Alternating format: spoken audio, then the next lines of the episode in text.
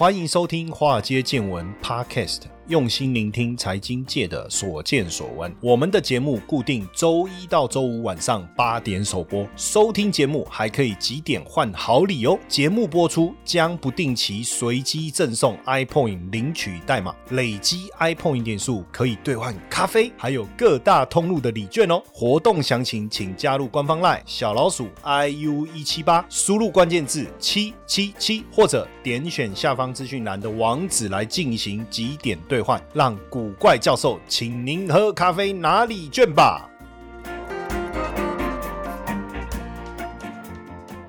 好，大家好，大家晚安，我是古怪教授谢承彦。呃，最近刚好也有这个电视台在连线的时候采访我，也在聊，我就突然觉得说，化身为这个国际事务的专家，那当然就要呃唠几瓜英文嘛，对不？我就说，哎，有没有必要？我要不要讲一点英文？哦，不用，不用，不用，哈哈。印太经济架构，印度 Pacific。好，一个拉米，好，这奇怪，怎么突然有那个？这是什么印度腔嘛？哈，framework，哈，但不过有有一次我去泰国玩，去那个华信，是不是应该是华信？他就也有一个，听说那个是以前王室啊，泰国的王室哈，特别去度假的海滩啊，这样子。那后来当然大家都可以去了嘛，啊，那那一边的海滩特别的干净，特别的漂亮，也特别的没什么人哈。那个去住了一个饭店哈，叫酒店嘛哈，然后相当豪华，有游泳池就在海边。哇，我心里想，嚯，这下子对不对？我墨镜都准备好了，为什么？我准备看比基尼啊，对不对？海边呐，是不是？结果你知道吗？我去，我们去。去那边住了六天五夜，还是五天四夜？五天四夜，好像那一个都没有哎，一个比基尼妹都没有哎，怎么会这样？然后一整天下来，游泳池只有我一个人呢，跟我儿子啊，要求哦，这是怎么一回事？这样哦，哎，对啊，那也好了，就是好好度假，对不对？哦，然后也不知道人都跑去哪里那。那华信那边，后来我就想，哦，以后这种没什么人来的地方，千万不要再来，一定要去人多的地方，对不对？哦，怎么会这样呢？那为什么突然讲到那个那个华信呢？对，哦，想起来了，因为我们去住那个。饭店嘛，然后就中间就有人办婚礼，就印度婚礼，哇！第一次参加，当然我是，我就刚好在旁边，我就说 May I join you？他们说 OK welcome，然后这样子，然后这个就参与他们那个婚礼，很好玩，然后一一群，哎，其实印度这印度人很帅，很帅，漂亮很漂亮，哎，真的。然后呢，哇，然后他们就在那边跳舞，哇，真的很嗨，整整场就是一直在跳舞，一直在跳舞，就跟我们看电影一样，真的讲没几句话就跳舞，哦，有没有可以笑？好了，那因为为什么要特别讲到 印度？因为这一次这个叫印代印太经济架构嘛，对不对？拜登宣布要来启动这个 IPEF，那这个跟之前的 CPTPP 跟 RCEP 就 RCEP 有什么不不一样？因为呢，呃，拜登呢在这次亚洲行访问日本，哈，当然宣布了要启动这个印太经济架构啊，那有十三个国家来参与。那什么是印太经济架构？印太经济架构其实他当时。就是说，在东京宣布这个印太经济架构，哈，当然就是由美国来主导，包含了数位经济、供应链、呃，清洁能源、反腐败，要来整合这些合作伙伴。那当然，这一定有一个啊，他们想要去对应的目标，哈，就是中国它的经济、军事方面现在力在强化，哈。所以你看，之前这个川普，川普退出了这个跨太平洋协定以后啊，美国是一直没有意愿重返，就是以关税为基础的亚洲贸。易协定，所以在拜登上任以后呢，因为川普削弱了战略军事跟贸易联盟，所以他必须要强化。为什么？因为现在在半导体这个部分哦，不论是物资啊、尖端科技的供应链的部分，都需要强化，所以他就提出了。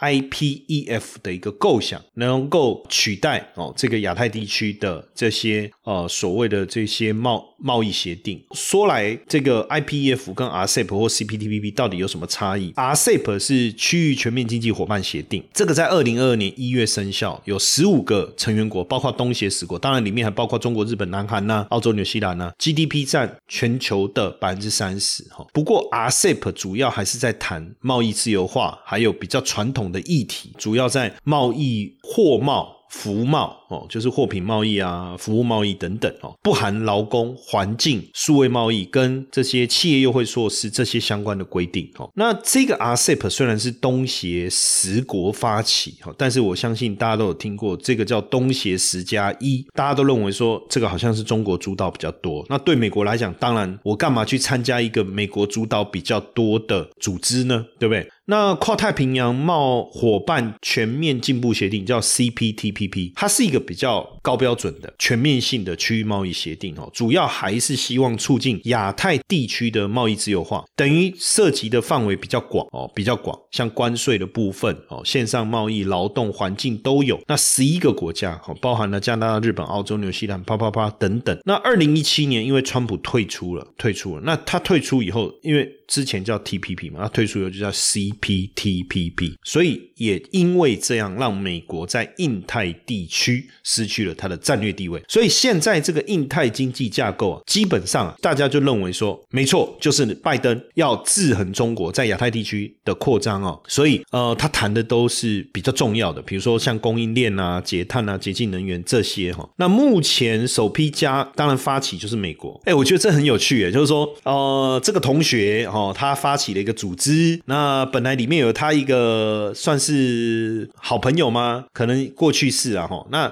两个人闹翻了，一个人跑出去了，不跟他他们一起结盟，他又另外又成立了一个赖群组，哈，然后呢，原本的那个群组里面有一些人也加入，所以有人是两边都加入，哦，这个很像我们很多好友群，好像有点像，哈，就两个好朋友吵架以后啊，两个各自成立一个赖群，然后呢，里面有一部分人啊，跟他也是好朋友，跟另外一个也是好朋友，所以就两边。都加入这样，这个还挺有趣的呢。哦，那其实这一次哈，我们也看到，就是说拜登这次来亚洲走这一趟哦，美韩的峰会啊，应该是这一次亚洲行一个亮点哦。因为文在寅在担任总统的时候哦，就在美韩之间跟怎么讲，就是因为美国印印太经济战略的一个分歧哈，就是很多合作都走入历史哈。那未来是不是能够跟呃美国有更好的合作？我想是非常重要的哈。那因为美国现在取得韩国对美国印太经济架构的一个背书哈，以及美日韩三方合作的一个重要性的一个确认哈，所以当然拜登也前往东京哈，也前往东京那来发动这个计划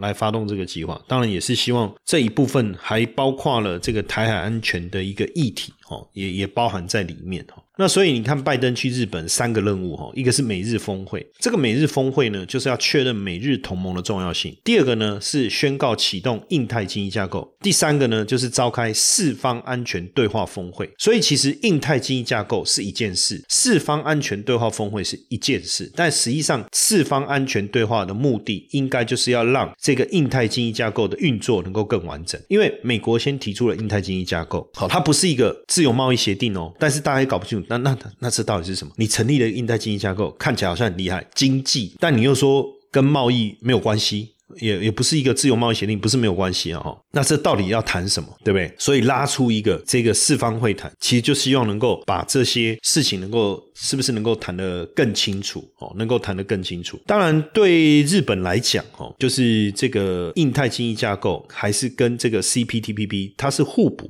还是竞争？我相信也是日本的一个疑虑哈，日日本的一个疑虑。那印太经济架构当然不是以贸易为主，也有非贸易的部分哈，包括谈这个供应链的部分、基础建设、干净能源啊、反贪腐这些议题。那当然，在这个议题当中。有没有台湾有优势？那基本上，如果台湾没有参加印太架构，这个印太架构是不是能够运作的很顺利？或是台湾能不能就他想选择加入的部分、加入的项目的部分一起来参与？因为印太经济架构当然很明显建构在数位经济时代一个新型的经贸跟社会规则。那所以整体来讲，哦，整体来讲，我我我觉得，当然印太经济架构会不会跟 CPTP 形成一个竞争的态势？那还是说能够有一个很顺利的？一个运作，大家当然有一些期待。那不过台湾第一阶段没有被邀请进入印太经济架构了哈，我倒也觉得说不用太在意哈，因为毕竟现在呃还有一个比较会被触动的敏感的神经嘛，对不对？那拜登呃正式宣布这个印太经济架构哈，当然就是很明显要挽回川普在川普退出这个 TPP。所带来的损失，但这个框架比较像是印太经济架构，比较像是一个承诺哦，就是说我们跟这个亲密伙伴之间，我们要怎么合作哈？那彼此有个共识，然后我们一起来进行。那当然就不用特别透过国会的立法或是审议通过，对不对？那当然提出来你要谈嘛，那你要谈，呃，谁来谈呢？对不对？哦，所以就有了一个四方会谈，哦，大家一起来讨论。那当然对印太经济架构来讲，区域经济影响力上，当然哦是要对抗中国，因为美国官员也也不否认啊，因为像这个美国贸易代表戴奇，他就说这个就是要反制中国不断增长的影响力，所以是独立于中国的一个安排。哎，可是这个协议参与的国家有日本跟韩国，过去都跟中国有密切的经贸往来和技术交流哦，所以未来这个部分要怎么去运作？是不是因为说真的，这一次整个上海封城清零的，真的让这些合作伙伴吓到？不知道。那当然，这样看起来，在奥巴马之后，美国有没有可能再次重返亚洲？Hello，各位粉丝们，大家好，没错。又要发好康的给大家喽！谢 P 的台股 App 呢正式上架喽！想要知道谢 P 是怎么选股的吗？没时间上课学习没有关系，古怪教授台股 APP 将谢 P 二十多年实务经验的选股策略完整呈现在 App 当中。现在呢，下载 App 还可免费获得谢 P 的选股教学影片哦！请到我们的官方 LINE，还没加入的，请在好友搜寻小老鼠 iu 一七八，在官方 LINE 里面输入英文字母 APP。就可以免费取得教学影片和 App 的下载链接哦。二零一六年三月的时候，啊，美国总统奥巴马。哦，当时在华盛顿特区的核安全峰会上面，跟习近平举行双边会谈。那也是因为奥巴马任内就是极力推的这个 TPP 哈，对贸易的自由化，当然有一个呃很高的门槛。然后当然就川普退出嘛，就就这样子哈。那现在变成说，呃，美国退出以后就变成 CPTPP，然后中国申请加入，所以美国退出了当年为制衡中国而建立的这个自贸协议。后来中国却积极的申请加入，这这什么鬼啊？对不对？你组织了一个一个群，然后这个群是为了抵制那一个人，结果后来自己退出了，然后被抵制的那个人加入了那个群，哈，这样吧？这这个是挺有趣的哈。反正这些国际政治之间的游戏，有时候看一看，其实确实还也是蛮好玩的哈。当然，美国主导的印太经济架构到底能不能抗衡中国，也是大家未来非常关注的哈。当然，我我们讲说，在这当中一个四方安全会谈，这个四。方安全会谈就是日本、美国、澳洲跟印度哦组成的联盟所进行的一个会谈哦。过去其实只是一个概念啊，因为呃过去曾经日本呃就曾经呃想要来进行这样子的一个四方会谈哦，但是一直没有明确的可能。一方面，澳洲还是对于这个中国有些忌惮，对不对哦？然后印度过去。可能跟中国也比较多的合作，但是慢慢中印之间的关系好像有一点这个闹翻了，对不对？哦，从之前边界互丢石头，哈，那双方的这个守卫的军人互相杠起来，然后包括这个澳洲也跟中国闹翻了等等，哦，似乎反正就无所谓，就来谈吧，哦，就来谈吧。那当然，世界局势就开始有了一些很大的一个改变，哦，就有很大的改变。所以你看，印太经济架构这样一路走过来，哈，其实我们所以。看到的其实主要还是跟半导体产业的一个短缺有很大的关系哦。美国的半导体产业协会啊，二零二零年，我们从整个全球半导体业的版图来看哦，那美国虽然掌握关键技术专利哦，四七八四占最高，再来是二十趴是韩国、日本、欧洲各占百分之十，台湾百分之七。但是当然，如果我们从这个半导体关键的国家来讲哦，就是韩国、日本。台湾哦，当然还包含这个中国大陆哦，所以你看亚洲，韩国、日本、台湾，所以几乎就是。亚洲为主了。所以为什么要印太战略？我觉得这背后一个最主要的出发点，其实就是半导体，就是其实就是半导体。而这当中当然 Intel 假错啊，说啊对啊一对一家好啊，起码安怎哦，阿咱家己人你拢不爱叫狗哦。当然，因为也是台积电在整个半导体产业的市占率，还有相对这个技术上面领先，这都有很大的关系啊。所以未来地缘政治势必会成为日本、韩国、台湾这些半导体供应链业者一定要去好好的修的一门课啊，很好好修的一门课。呃，但是到底未来这个部分态度必须是什么？我我觉得越来越难哦，越来越难，因为毕竟呢，啊，首要要对应的目标是中国，那背后还有一个美国自己的想想法，就是半导体的一个部分哦。那这些呢，其实都是彼此在算计的哈，都是彼此在算计的。当然，韩国跟日本哈，就是因为现在经济安全的概念哈，这个抬头哦，所以半导体可能断裂的危机，当然受到各个主要工业大国的一个关注。所以，美国跟日本除了吸引台积电哦，你看。啊，台积电到美国设厂，那这些其实都是借助拜登政府所推的印太经济架构，所以希望重组以美国为中心的一个供应链机制。那因为韩国跟日本哦，当然他自己在半导体产业链上面还是有一些不足，也希望透过这一个印太经济架构能够补足哦。因为我觉得今年一个比较重要的一个关键还是在俄乌战争哦，因为俄乌战争，大家真的，你你有想过有生之年真的会看到这个？这个战争吗？我我我过去，因为你看，不论是第一次世界大战、第二次世界大战啊，其实我这样讲好像又不太对。为什么？因为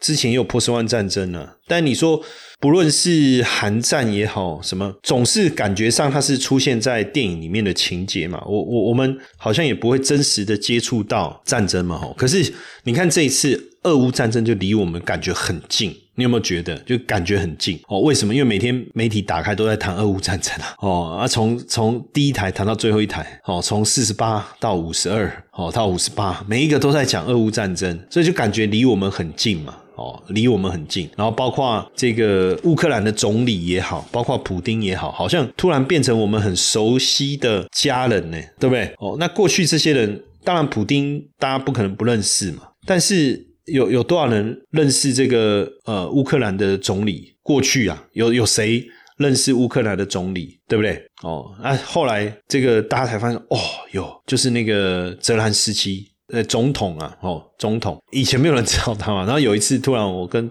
大家出去在聊天，说，哎，我们来问一下，有谁知道乌克兰的总统是谁？哦，就是喜剧演员。哇，泽兰斯基什么？要不然以前有谁谁知道啊？这对不对？他那你看这一次，整个全世界抢到全世界的目目光。对啊，那同样的就是这个这个概念嘛。那中美之间的对立也加剧，台海的局势也也紧张。所以未来会不会进入一个美中新冷战，甚至两个不同的联盟？可是在这当中，大家最重要而且最需要的就是半导体。过去一直以来，半导体它是一个很完美的产业的结构。什么讲呢？美国在半导体这领域就是美国牵头，提供高阶的设备，然后呢？台湾跟南韩负责设计跟生产，那日本也会负责生产设备跟这个材料。那马来西亚呢，就加工收尾这样的一个合作机制。那当然，随着两岸关系的紧张啊，那台湾的重要的战略地位也让大家开始担心设计跟生产这一个部分未来会不会受到影响。所以日本也非常的关注啊，对不对？那南韩虽然是半导体跟电池的制造强国，但是。源头的技术还需要美国跟日本，还需要美国跟日本，还有一些关键的材料也确实需要日本的供应呢。所以，呃，我们看到这一次啊，拜登。来亚洲，包括去韩国参观三星哦，然后日本这整个为期五天的一个访问，可见我觉得重重中之重啊，还是在半导体的部分呐，哈，半导体的部分。所以美国也跟马来西亚签署半导体供应链链的一个合作备忘录。那亚太经济架构的启动，当然我我我就一直强调说，这个背后的真的重点，其实还是在整个半导体产业链的一个一个完整性哦，一个完整性。那因为现在数位化转型啊，物联网啊，人工智慧啊，智慧工厂啊，自驾车这些啊，都需要大量的这个晶片，也就是高度仰赖半导体这个产业。哦，所以确实哈，确实，当然这一次呃，整个印太经济架构排除了中国供应链。哦，那对台积电来讲哦，这个呃算是受到大家的一个力挺哈。那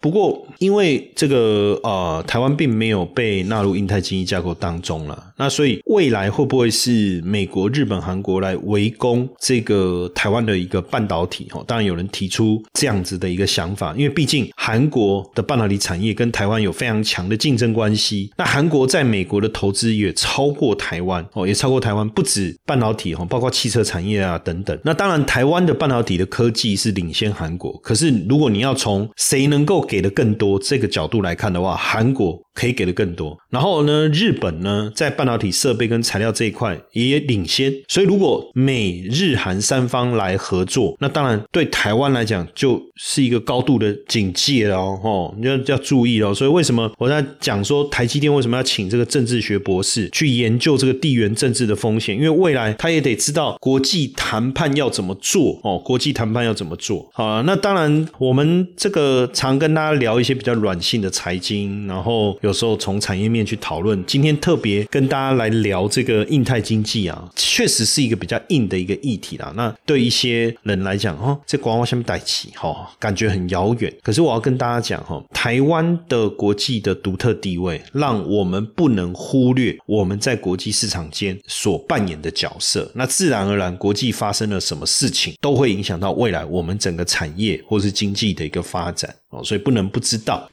接下来就是我们今天的彩蛋时间，iPhone 领取代码 M 六五三三。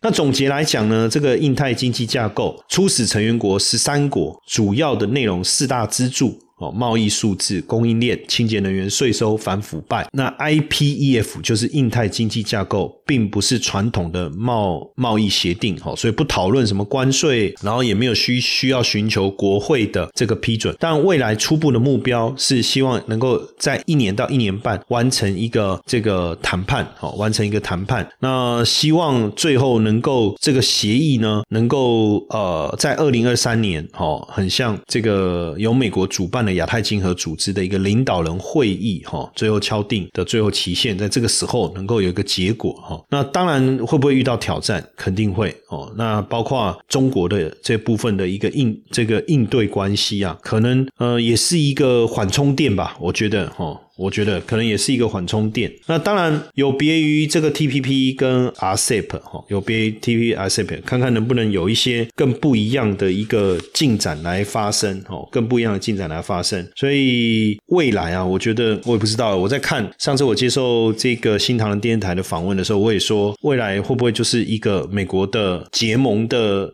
一群，然后中国的一群，然后呢，你要做谁的生意，你要讲清楚，有我就没有他，有他就没有我的这种感觉。那如果是这样这么壁垒分明的结合模式，未来台湾的产业可能都得思考，过去呃，在接美国的单，在中国组装，然后运用这个呃日本的材料哈，然后台湾的技术，然后再出口到美国去的这个商业模式，可能未来。会行不通？那你要在哪里，在哪个区域取代？比如说越南还是印度？哇，这些东南亚、泰国，对不对？目前大家感觉上首选是越南了，因为毕竟在越南它又靠近中国，所以还是有一些过去你的一些资源还是可以运用。但是如果未来这种壁垒越来越分明的时候，到底该怎么去决策？这个也是为什么台积电我讲说他要找一个政治学博士哦。那最近我也开始针对这个国际政治这个领域呢。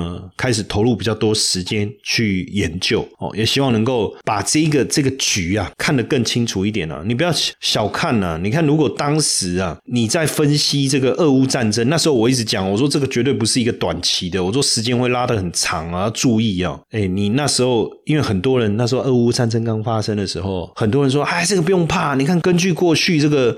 的经验啊，战争开打哦，那个股市就大涨。我一直坚持反对哈，你你不论你可以去搜寻我在媒体的谈论的内容，或是我们的这个财经研究室哈，提供给同学这个学习资料上面，我我的立场就是我说这绝对不会是一个短期的，一旦时间拉长，它的冲击会很大哦。那当然台股也因此跌了三千点，对不对？国际股市也是大跌。当然最近整个股市的状态开始慢慢稳定下来。可是如果你那一波没有躲过，那你现在手上一定没有多余的资金可以在这里逢低承接啊，对不对？哦，所以有时候是这样啊，就是说预测当然不是一个呃最主要的重点，而是观察观察国际局势怎么去影响到整个投资环境。我我我想这个是我想要抛出来讨论一个最重要的一个议题，好不好？所以未来如果有机会，当然我们也希望能够再跟大家多分享。一下哦，这方面的一个议题，我我我自己慢慢好像觉得蛮好玩的哈啊，是不是这个也伤脑筋了哈？是不是说，呃，我记得小时候我我看卡通，我在看卡通的时候，我真的印象非常非常深刻。那时候是